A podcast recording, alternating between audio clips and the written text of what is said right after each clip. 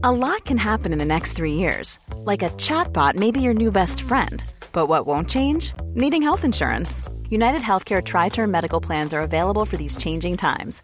Underwritten by Golden Rule Insurance Company, they offer budget friendly, flexible coverage for people who are in between jobs or missed open enrollment. The plans last nearly three years in some states, with access to a nationwide network of doctors and hospitals. So, for whatever tomorrow brings, United Healthcare Tri Term Medical Plans may be for you. Learn more at uh1.com.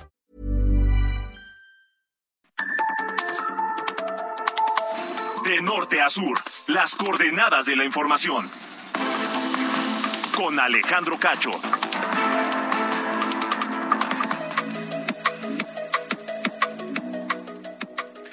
Ocho de la noche en punto tiempo del centro de la República Mexicana, a las ocho. Gracias por estar con nosotros en De Norte a Sur en esta noche de miércoles 29 de junio de 2022. Yo soy Alejandro Cacho y le agradezco que me permita acompañarle. La próxima hora se va rapidísimo generalmente porque hay mucha información y muchos temas que comentar con usted. Gracias y un saludo a quienes nos escuchan a través de la cadena nacional de Heraldo Radio en toda la República Mexicana y también en el sur de los Estados Unidos. Los Estados Unidos que están conmocionados y México también, por supuesto, tras la tragedia de los migrantes que perdieron la vida en este tráiler asfixiados en Texas. Ya son 53 los eh, muertos por esta tragedia allá en las eh, alrededores de San Antonio, Texas.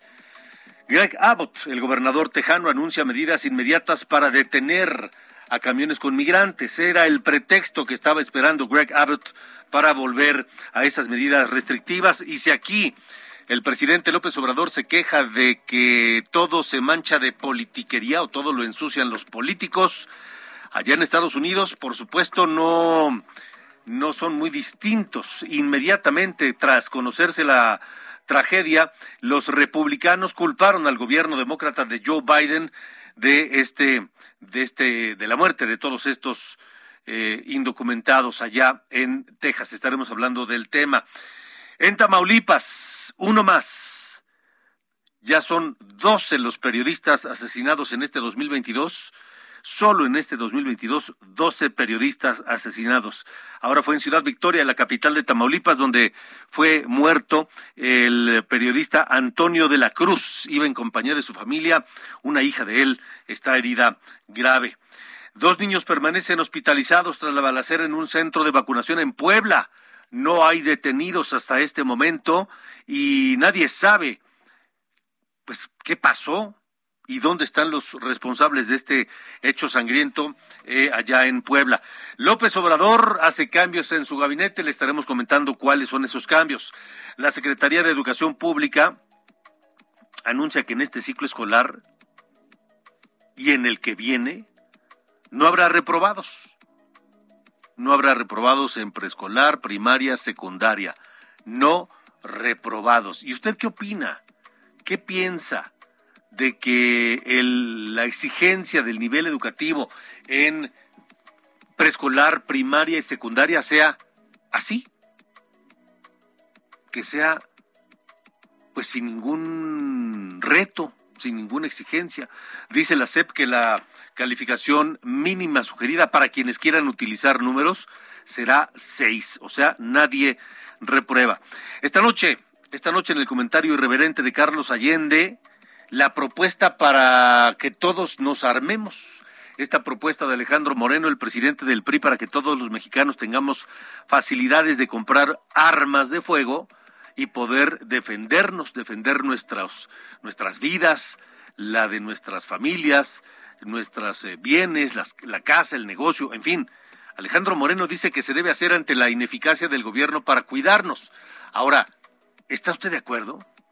Está de acuerdo en que le den las facilidades necesarias a todo mundo para poder comprar armas y usarlas en el momento que lo crea eh, conveniente. Es un tema, polémico sin lugar a dudas. Y esta mañana platiqué con Dante Delgado Ranauro, el líder del partido Movimiento Ciudadano, quien eh, nos habla de qué es y qué ofrece Movimiento Ciudadano nos habla de López Obrador, hace críticas fuertes al presidente de la República. Dice cuáles son a su criterio las diferencias entre el López Obrador opositor y el López Obrador presidente de la República y cuál es su idea de alianza. Dice que es tiene que ser una alianza por encima de los partidos políticos. Estaremos hablando con Dante Delgado Ranauro. Esto es de norte a sur, 8 y 5 de la noche. Yo soy Alejandro Cacho y comenzamos.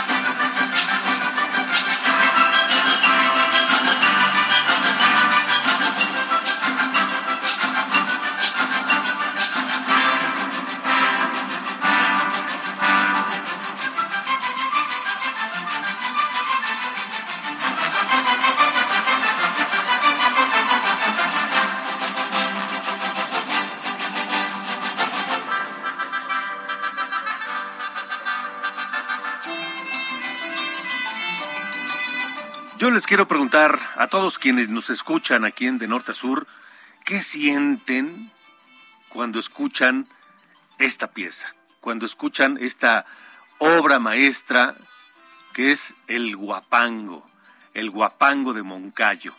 Y sobre todo se lo quiero preguntar a quienes nos escuchan más allá de la frontera, a quienes nos escuchan a través de Heraldo Radio en los Estados Unidos y que para la gente allá escuchar este tema tiene todavía un, un mayor significado, el guapango de Moncayo.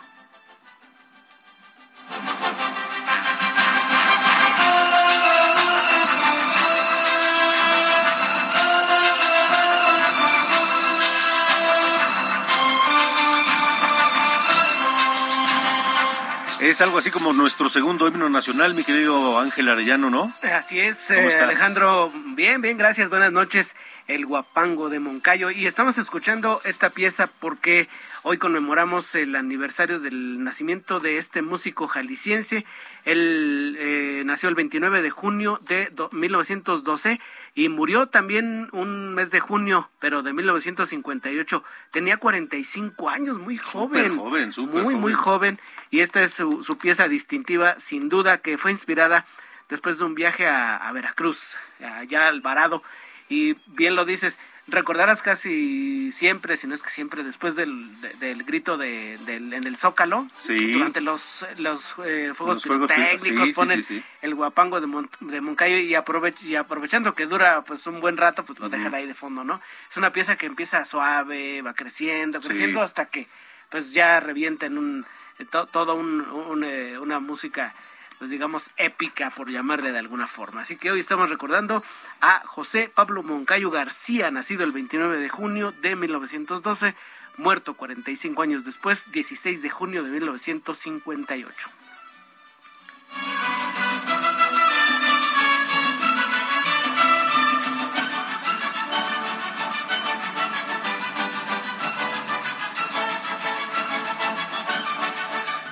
Y vamos a pegar un brinco, un brinco importante en cuanto a género musical. Fíjate bien, amiguito.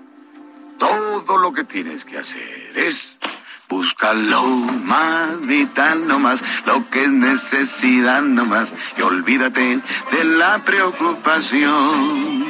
Tan solo lo muy esencial para vivir sin batallar, y la naturaleza te lo da. No quiera que vaya, no quiera que estoy. Escuchamos esta interpretación del Oso Balú que llevó a cabo uno de los grandes del cine de oro mexicano, Germán Valdés Tintán, que murió el 29 de junio de 1973. Falleció de cáncer, gran actor, gran cantante, gran comediante, músico, empresario, miembro de una dinastía de artistas. Así es, con sus hermanos Manuel el Loco Valdés. Manuel, Ramón. Y don Ramón, ¿no? Sí, sí, sí. Famosísimo por el Chavo que fueron los más conocidos, pero eran como siete, ocho, y Eh, todos eran eh, eran talentosos. bastantes. Y también murió muy joven, a los 57 años, Tintán, hace ya 49 años, ya ya. bastante tiempo, toda una vida.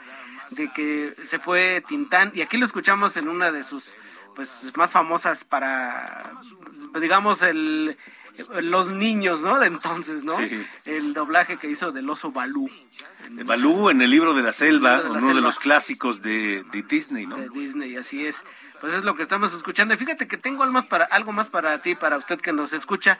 Vamos a escuchar, por favor.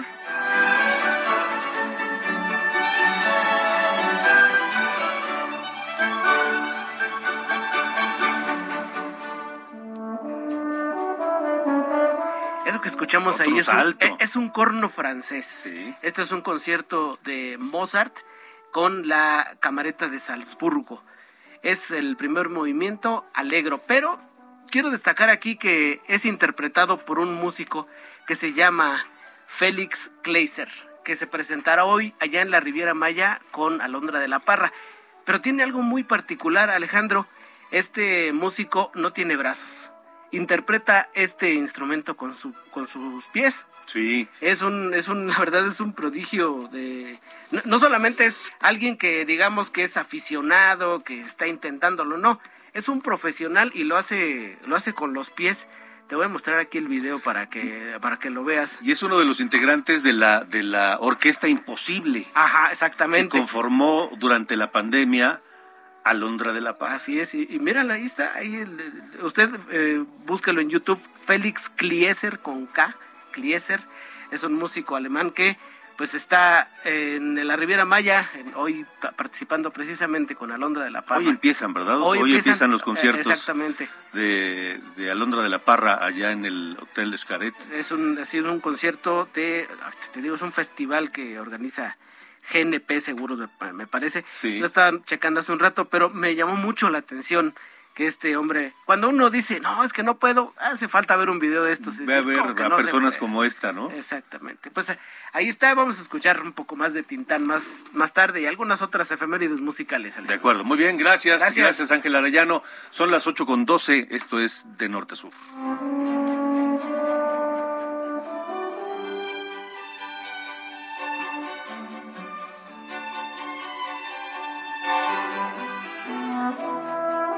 De norte a sur con Alejandro Cacho.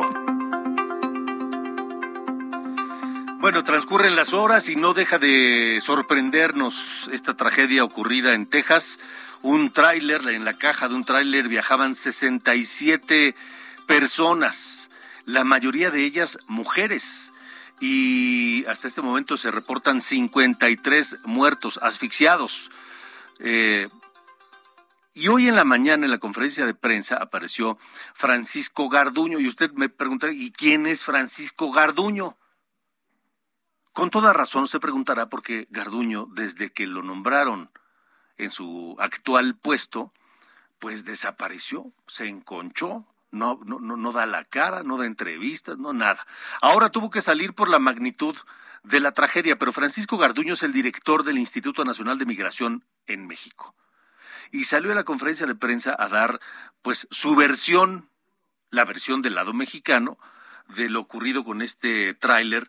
Y, dio una versión que francamente es muy difícil de creer y pareciera que se cae a pedazos, porque él asegura que los migrantes se subieron al tráiler en Laredo, Texas, y de ahí pues ya emprendieron su camino hacia el norte hasta llegar a San Antonio, donde finalmente ya conocemos el desenlace. Por lo pronto, este caso volvió a encender los ánimos y a envalentonar a Greg Abbott, el gobernador de Texas, que solo estaba esperando un pretexto para volver a imponer medidas sumamente duras para eh, entorpecer el tráfico de personas y de mercancías de la frontera sur, es decir, de México hacia los Estados Unidos, como ya lo hizo hace algunas semanas y que provocó una movilización importante de los gobernadores de México en la frontera norte para hablar con él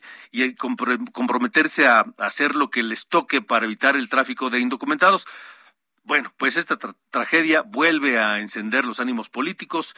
Greg Abbott, un radical de la derecha republicano, culpó de inmediato a la política migratoria de Joe Biden, que es demócrata, y le da pretexto para volver a implementar estos retenes en territorio tejano. Pero yo esta noche le quiero agradecer y escuchar sobre todo al doctor Félix Acosta Díaz. Él es investigador del Departamento de Estudios de Población del Colegio de la Frontera Norte, porque en el Colegio de la Frontera Norte precisamente son estudiosos, expertos de décadas sobre todo lo que ocurre allá y el tema migratorio es, es uno de los principales de análisis y estudio. Doctor Félix Acosta, gracias por estar con nosotros. Buenas noches.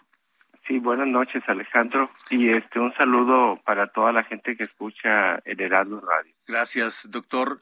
Esta, esta tragedia es, es, si no la más grande, una de las más grandes por número de, víctimas que se recuerde eh, con, con, migrantes, doctor. Eh, y pone al descubierto lo que todos sabemos, pero que pocos admiten y pocos combaten, que es las mafias internacionales del tráfico de humanos. Así, de sencillo, ¿no, doctor? Así es, sí, así es. Este, eh, lo, que pasó en Texas, esta tragedia nos recuerda la urgencia de atender de manera integral el fenómeno y el problema de la migración internacional, especialmente para México la migración de tránsito hacia los Estados Unidos. Y creo que uno de los ejes, como usted bien lo ha señalado, Alejandro, es el problema del tráfico de personas. Este, eh, el, el, el, el, hecho de que estos migrantes estuvieran en ese tráiler desnuda, desnuda en su totalidad, un problema que tiene México, que tiene los Estados Unidos. Yo, yo no creo que sea un problema eh, privativo ni de Estados Unidos ni de México. Creo que es, es un problema que empieza desde, desde más abajo, sí, porque había migrantes de Honduras, de El Salvador, de Guatemala, y también había eh, un buen número de migrantes mexicanos. Entonces, eh, eh, ya desde 2019, eh, cuando hubo el intento de, la, de lo que le llamamos algunos el arancelazo de Trump, eh, el gobierno mexicano reconoció que era urgentísimo trabajar en una reestructuración del INAMI, porque hay que reconocerlo, es una institución eh, que está de alguna manera muy ligada a estas bandas, a esta red impresionante de trata de personas. Es un negocio eh, gigantesco que por ahí se han manejado cifras de alrededor de 6 mil millones de dólares anuales y que obviamente se beneficia a esa red de las señales y de las percepciones que, que, que, que, que tienen los migrantes acerca de la facilidad para irse a los Estados Unidos. Entonces, creo que sí nos recuerda como algo en lo que ha insistido el presidente, ¿no? Creo que ahí hay un tema pendiente eh, de urgente cooperación entre México, Estados Unidos y Centroamérica sobre todo. Ahora, eh, me sorprendió la rapidez con la que el director del Instituto Nacional de Migración, Francisco Garduño, salió a dar una versión de lo ocurrido con este tráiler y con estas vidas, con fotografías satelitales y una ruta definida de por dónde pasó el tráiler y demás. Eh, sorprendentemente rápido, ¿no? Sí, ahí, ahí hay, hay todavía dos hipótesis que, que deben comprobarse, ¿no? Porque una hipótesis es que los migrantes hayan este, eh, cruzado la frontera adentro del tráiler lo cual es sumamente grave tanto para el gobierno de México como para el gobierno de Estados Unidos, en particular para la, oficina de aduanas de ahí de, de Texas, que está en Texas, pero igual problema podría ser si los migrantes pasaron, como lo hacen en muchos casos, de pocos en pocos, y ya estando en el otro lado, abordaron ese tráiler, le cambiaron, le modificaron las placas eh, de todas maneras es un problema de seguridad y de, de, de, de, de seguridad humana y, de, y, de, y, y, es un problema de, de urgente solución para los gobiernos. Yo creo que el gobierno de, de, de López Obrador ha estado insistiendo eh, en la necesidad de atender de manera integral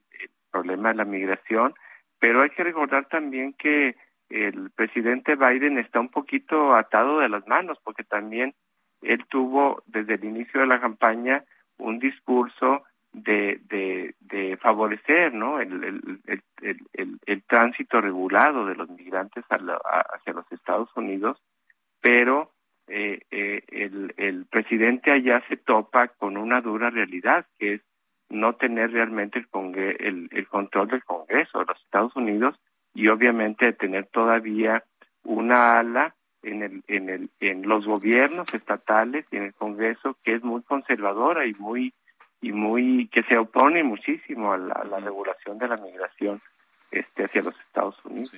Ahora, doctor, eh, doctor Félix Acosta, estamos platicando con el doctor Félix Acosta, quien es investigador del Departamento de Estudios de Población del Colegio de la Frontera Norte. Usted lo sabe mejor que yo, pero quienes hemos recorrido la frontera entera, desde Tijuana hasta Matamoros, y que hemos vivido en algunos sitios de esta misma frontera, y no, no, no por unos días ni por meses, sino por años, sabemos el modus operandi de estas bandas y de los propios migrantes.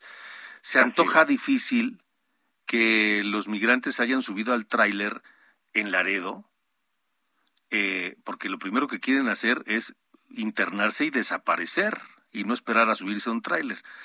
Pero además, eh, eh, el trayecto de Laredo a San Antonio son tres horas.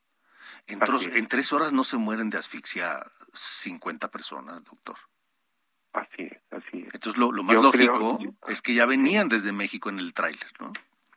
Sí, pues eh, ahí todavía yo creo que nos vamos a enterar muy pronto de lo que de lo que ha estado pasando.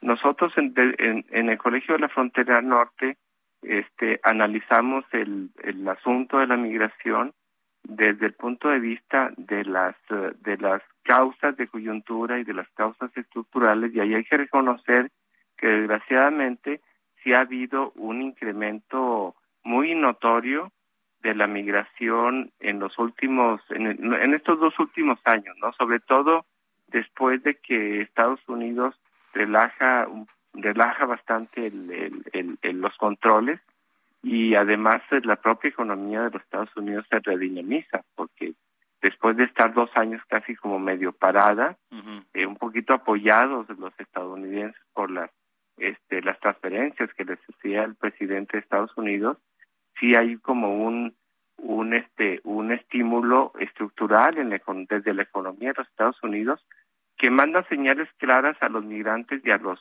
a los a los uh, que a los que participan en este negocio ilícito de la del tráfico de personas eh, y y obviamente sí hay como un estímulo más fuerte para que los migrantes asuman esos riesgos, porque en realidad es una es un trayecto muy riesgoso.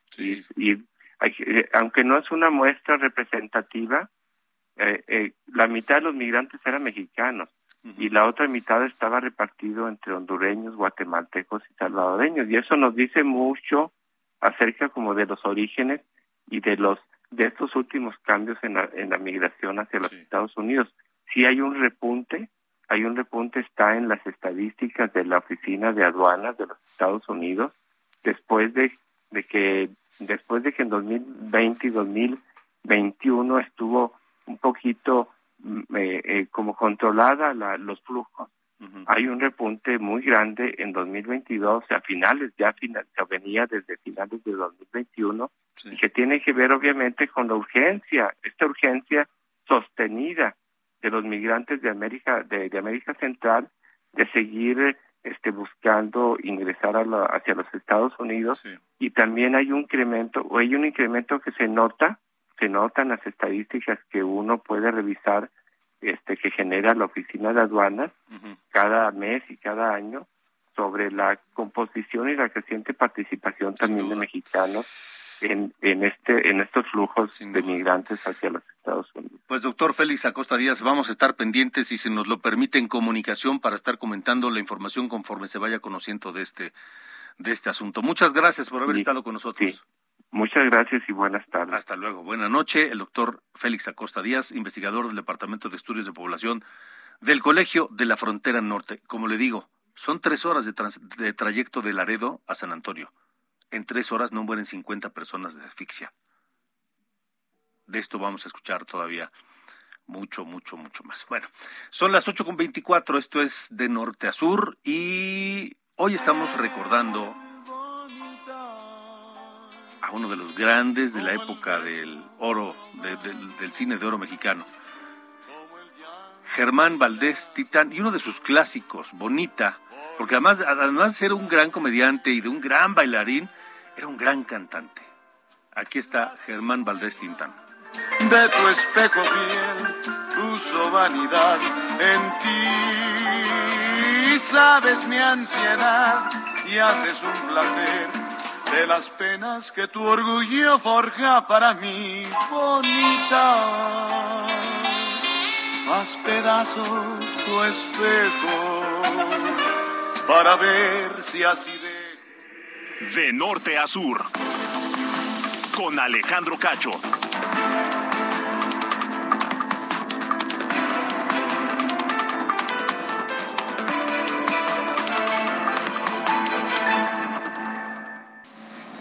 Norte a sur. Las coordenadas de la información. Ryan Reynolds here from Mint Mobile. With the price of just about everything going up during inflation, we thought we'd bring our prices down. So to help us, we brought in a reverse auctioneer, which is apparently a thing. Mint Mobile unlimited premium wireless. Ready to get 30, 30, bit to get 30, bit to get 20, 20, 20, bit to get 20, 20, bit to get 15, 15, 15, 15 just 15 bucks a month. So, Give it a try at mintmobile.com/switch. slash $45 up front for 3 months plus taxes and fees. Promo rate for new customers for limited time. Unlimited more than 40 gigabytes per month slows. Full terms at mintmobile.com. Con Alejandro Cacho.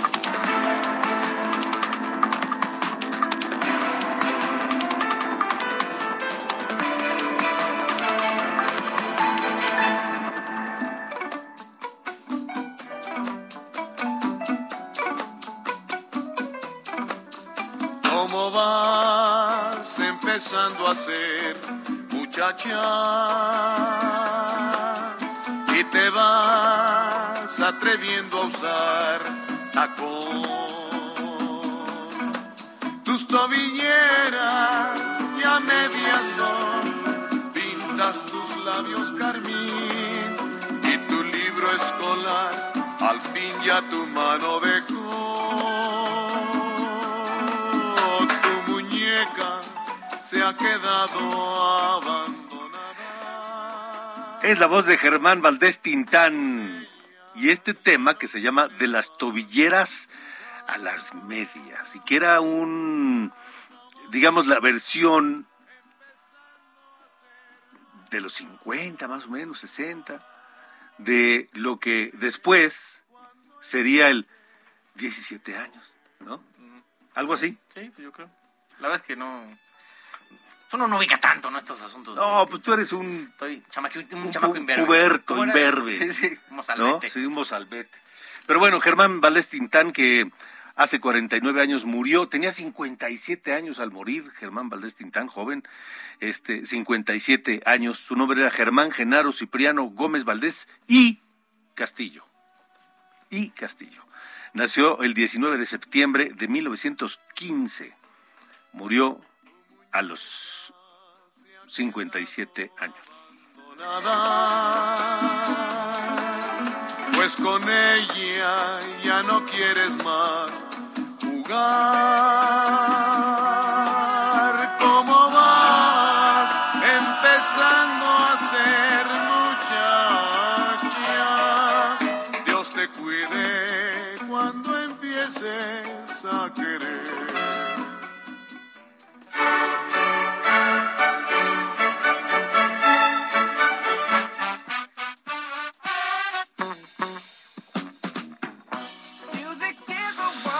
Bueno, señor Carlos Allende, Sir Carlos Sí, señor. Allende. ¿Qué andamios? Pues nada, tú. Pues todo, todo bien. Sí. Pero. ya, ya, ya rompiste tu cochinito para comprar tu AK-47, tu M1, No, la tu verdad. no. R15, No. una bazooka. No soy tan asuntos. ¿Qué? Una. UCI 9 milímetros.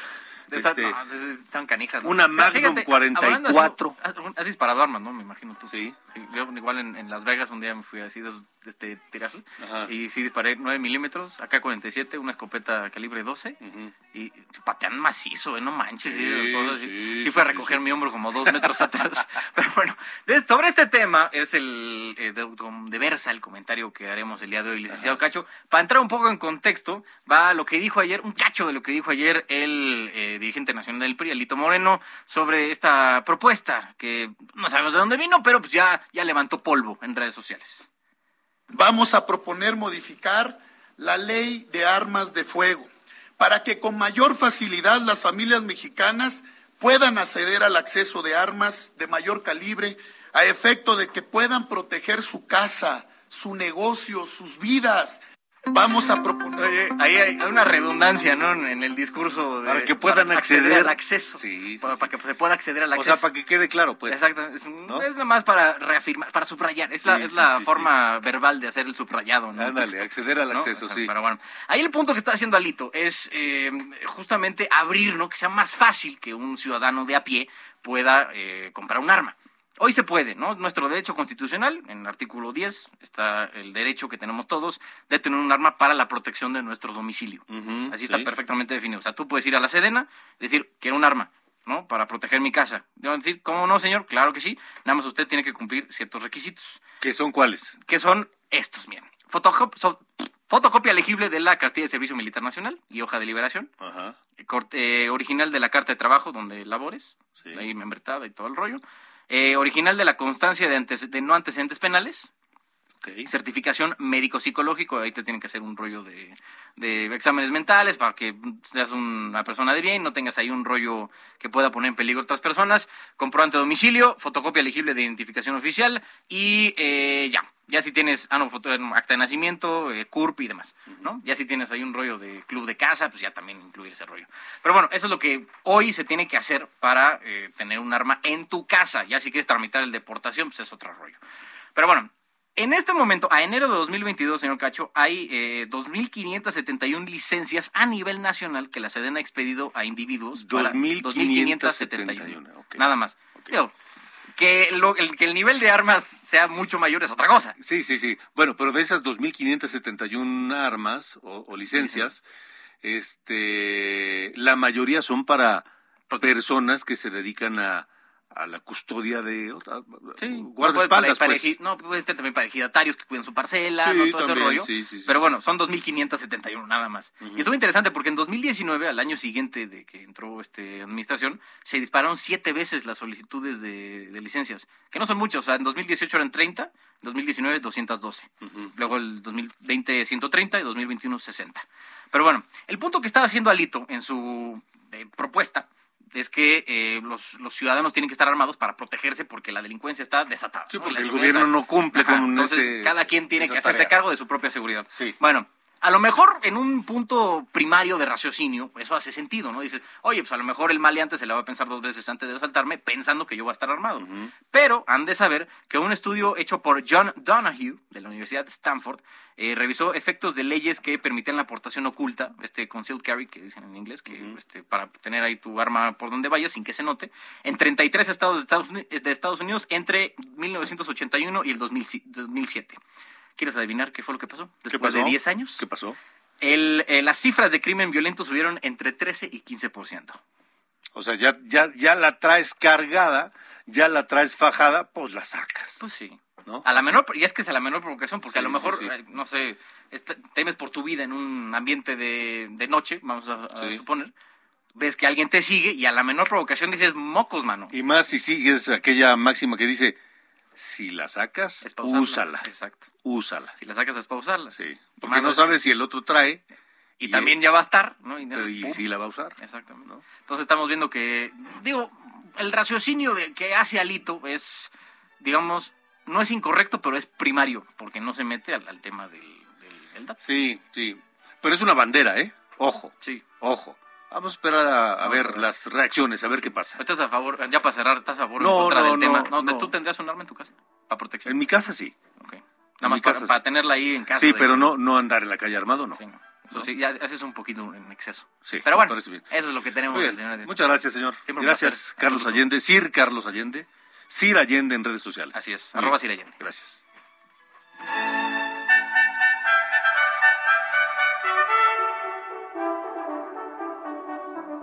De norte a sur, con Alejandro Cacho.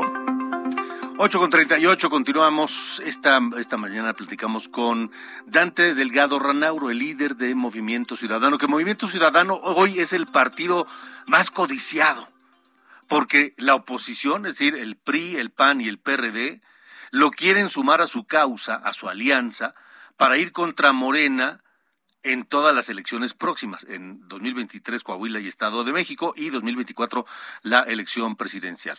Eh, Movimiento Ciudadano dice no, yo no. De momento yo tengo otros planes y sobre eso platicamos con Dante Delgado, que además hace unas críticas fuertes al presidente López Obrador. ¿Cómo ve el país? Bueno, en primer lugar, eh, de manera preocupante eh, por varias razones. Entre eh, las más significativas para mí, el hecho de que el presidente de la República sigue en su agenda de líder social y líder político, más que en su agenda de jefe de gobierno y jefe de Estado. Y además tampoco asume que ya lleva más de la mitad de su gobierno y sigue repartiendo eh, culpas para atrás en lugar de asumir responsabilidades. Creo que hay un desvarío en la visión de la conducción del país. Usted conoce bien a Andrés Manuel López Obrador. En algún momento trabajaron juntos. ¿Cómo es el, el Andrés Manuel López Obrador, hoy presidente, distinto a aquel se imaginaba? El, si es que hay cambios, si es que nota cambios, se lo imaginaba. Lo que sucede es que lo afectó mucho el haber logrado la presidencia de la República acompañado de la mayoría en el Congreso. Creo que hubiera sido un presidente mucho más eh, aterrizado, mucho más con los pies puestos en la tierra, de haber sido un presidente eh, que tuviera que concertar sin tanto poder. con todos los sectores, más que mucho poder, porque en mi opinión tiene el poder de no poder, porque el poder sirve para transformar y él eh, muchos de, ese ejercicio de poder lo ha estado utilizando eh, no para construir un consenso nacional, sino para profundizar en una división entre dos Méxicos que eh, no pueden transitar separados, sino deben de estar en la misma dirección. ¿Pero eso no lo ve? No. Pues la verdad está, desde mi punto de vista, muy aturdido. le da mayor importancia al pasado y al futuro que a su responsabilidad presente. Eso es lo que creo que está marcando este gobierno. Lo relevante para él es una esperanza futura y lo trágico es un pasado reciente, pero está ausente de su responsabilidad actual. Con esto que nos decía ahorita justamente de que le afectó mucho estar acompañado de la mayoría del Congreso, ¿sería un aprendizaje para todos? O sea, ¿tendríamos que tomar esto en cuenta en futuras elecciones o solamente es en el caso de Andrés Manuel López Obrador? Un partido hegemónico existía hace muchos años, cuando en la presidencia de la República estaba el presidente y de su mismo partido la mayoría en ambas cámaras. Sí. La diferencia de esos tiempos con estos es que antes había mayor recato el propio presidente de la República tiene un trato más respetuoso con todos los sectores de la sociedad. Y aquí, como lo dice él, como su pecho no es bodega y, y todos los argumentos que quiere dar, agravia y lastima constantemente a todos los sectores de la sociedad. Y eso no es positivo para el país. Ahora está con la Iglesia Católica, ¿no? Bueno, entre, entre otras cosas, porque no está de acuerdo en que una vez más se le diga públicamente que su estrategia en materia de seguridad es fallida y, y, sale, sale con la misma eh, muletilla de siempre. Sí. Eh, que la iglesia está eh, haciéndole caso al poder económico y a otro tipo de poderes, cuando lo que está haciendo caso es al sentido común. Y creo que vale la pena invitar al presidente de la República que también le haga caso al sentido común.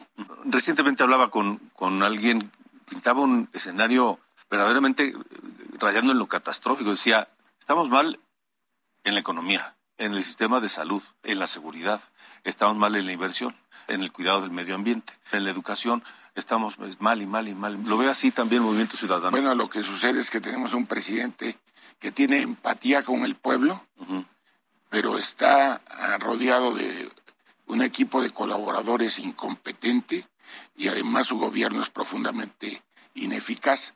Por eso tiene todos esos indicadores. Invitemos a la gente para ver en cuántos hogares hay crespones de luto por la violencia. Eh, hagamos un análisis en cuántos comercios y actividades de todo tipo, desde muy importantes hasta muy modestas, hay cobro de derecho de piso, es decir, hay verdaderas entregas del territorio nacional y el gobierno la primera garantía que tiene que dar es el derecho a la vida, a la libertad y al patrimonio de la gente y este gobierno está aplicando en su responsabilidad de otorgar seguridad a la sociedad. En materia de salud, ¿qué se puede decir? ¿Cuántas personas han muerto por falta de atención, por falta de medicamentos?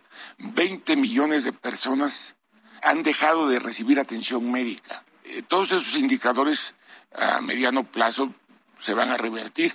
Sin embargo, el presidente es alguien que tiene empatía en la comunicación, pero tiene eh, números muy desastrosos en los resultados de gobierno. Y no se ve que pueda haber un cambio en el presidente, ¿no? O, sea, o piensa que a futuro, en el próximamente, pues tiene que ser rápido, ¿algo pueda cambiar para nosotros? No va a cambiar, pues la, evidencia más clara es eh, la respuesta eh, agresiva y respetuosa para, para los voceros de la religión católica, por cierto, cuando él se manifiesta cristiano y uno de los principios esenciales sería la humildad y la aceptación de opiniones diversas. Sin embargo, las descalifica con el mismo rasero con que ha descalificado a los académicos, a las clases medias, a los científicos y a todos los que no coinciden con su forma de pensar.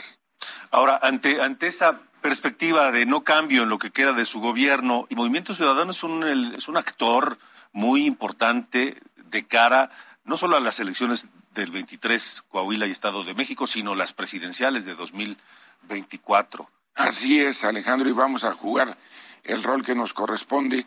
Precisamente por ello eh, estamos diciendo que frente a las formas tradicionales de operación política, que son una vieja cultura política priista, que lamentablemente está vigente en el país. A Andrés Manuel le encanta la forma priista más arcaica, donde el presidente tomaba todas las decisiones. Eh, necesitamos entender que eh, también la forma en que se concibe la oposición es en ese marco de referencia de la vieja política, es decir, cuando el PRI estaba en el poder, el PAN era su oposición. Claro. Cuando el PAN llegó al poder con Fox, el PRI fue su oposición, pero con Calderón empezaron a cogobernar.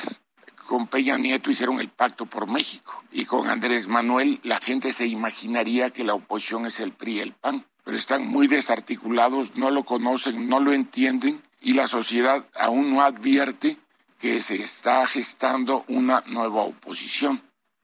Y, eh, y, nos hemos propuesto internamente en Movimiento Ciudadano avanzar en nuestra ruta socialdemócrata, ¿Qué es la socialdemocracia? ¿Qué me ofrece Movimiento Ciudadano? En Movimiento Ciudadano creemos en la igualdad, creemos en la diversidad, creemos en el respeto a, la religiosidad de las personas, creemos en los valores, eh, estamos por la igualdad sustantiva de las mujeres. La libre empresa. Estamos, desde luego, no hay otra posibilidad de sacar adelante a México si no es garantizando con políticas públicas claras la confianza imprescindible que debe de tener quienes van a invertir y por el otro lado también la corresponsabilidad para mejorar las condiciones de seguridad social de la clase trabajadora. Alentamos el aparato productivo, es decir, eh, para que se ubique las personas. Estamos en un polo progresista que respeta los derechos en condiciones amplias para todos los ciudadanos, pero que desde luego, como primer tema, llegando al poder, va a ejercerlo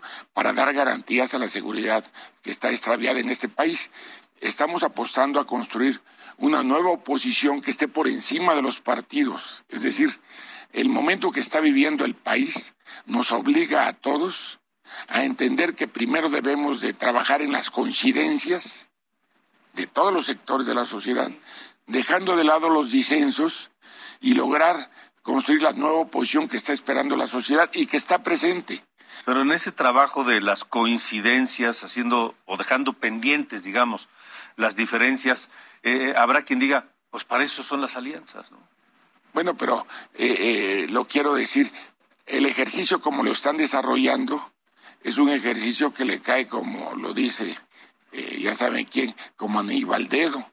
¿Por qué? A él.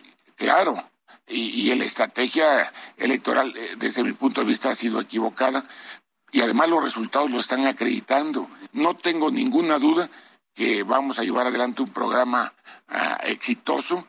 Eh, en el mes de enero habrá posibilidades de presentar una nueva una nueva oposición a, para el, a favor del país. Eso urge, una oposición que no esté desesperada por ganar, sino ocupada por trabajar verdaderamente en las necesidades de México, proyecto. ¿no? Un proyecto, claro. Claro. Si ese proyecto coincide con algunas otras propuestas, ideas, etcétera, de otros partidos, ¿podría haber la posibilidad de, alianzas o, o bueno, no, está descartado? Yo creo que lo primero es eh, que haya un entendimiento por encima de los partidos. Movimiento Ciudadano eh, está dispuesto a, a, la apertura real al lado de la sociedad y por encima de los partidos. ¿Está, está en la mira del 24 o hasta el 2030? No, en el 24. En este trabajo se está dialogando con otras fuerzas políticas? No, dialogando con personas. Con personas. Con muchas personalidades del país, de todas las regiones. Vamos a construir un movimiento vigoroso, potente, la nueva oposición que requiere México. Entonces sería una alianza de ideas, de proyectos, no necesariamente de partidos. Así es, si ya después todos coinciden en ese ejercicio, ya es otra historia. 10 para las 9, 8 con 50, tiempo del centro de la República Mexicana. Fue Dante Delgado Arnauro, el líder de Movimiento Ciudadano aquí en De Norte a Sur. Vamos a Tamaulipas, ya son 12, 12 periodistas asesinados en lo que va del año. Tú tienes la información, Carlos Juárez, buenas noches.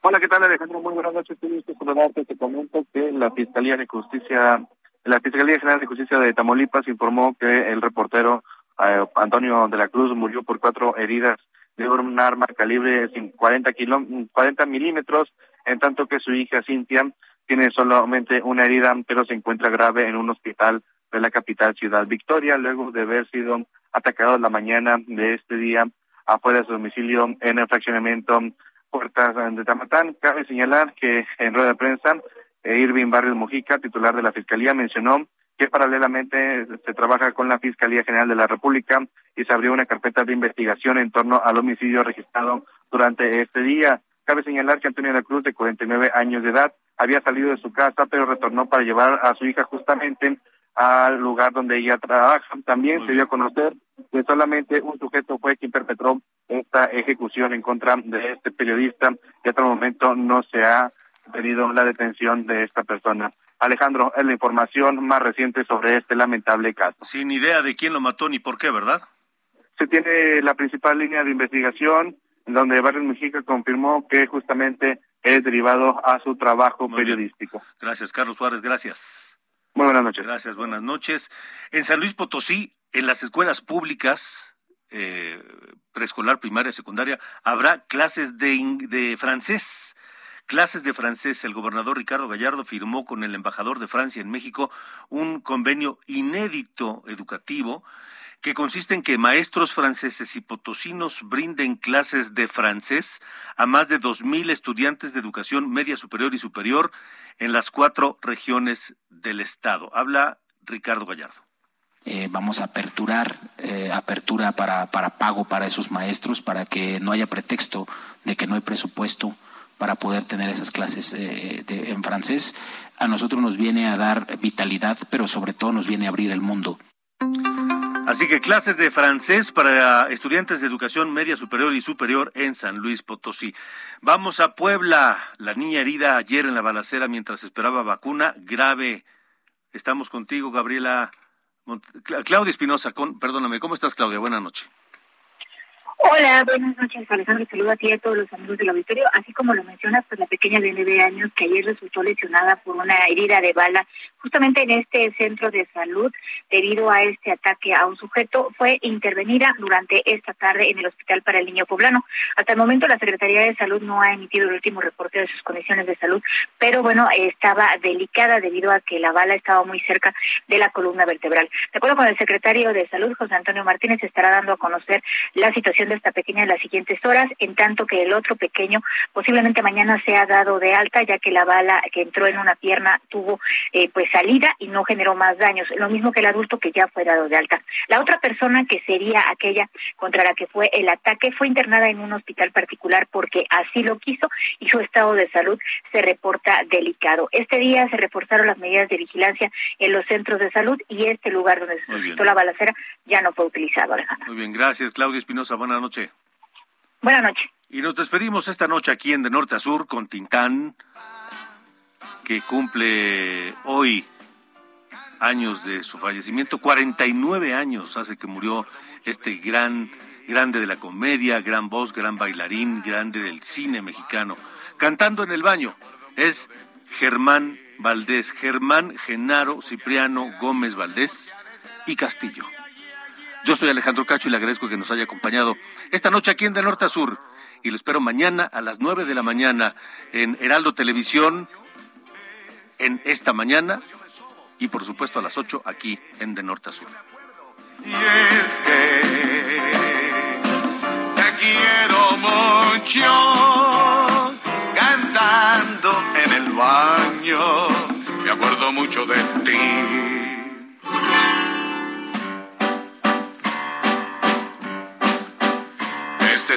Corrido del caballo flaco que salió un domingo de Guadalajara.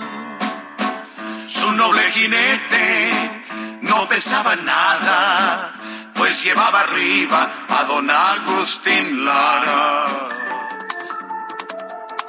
Esto fue De Norte a Sur, las coordenadas de la información. Con Alejandro Cacho.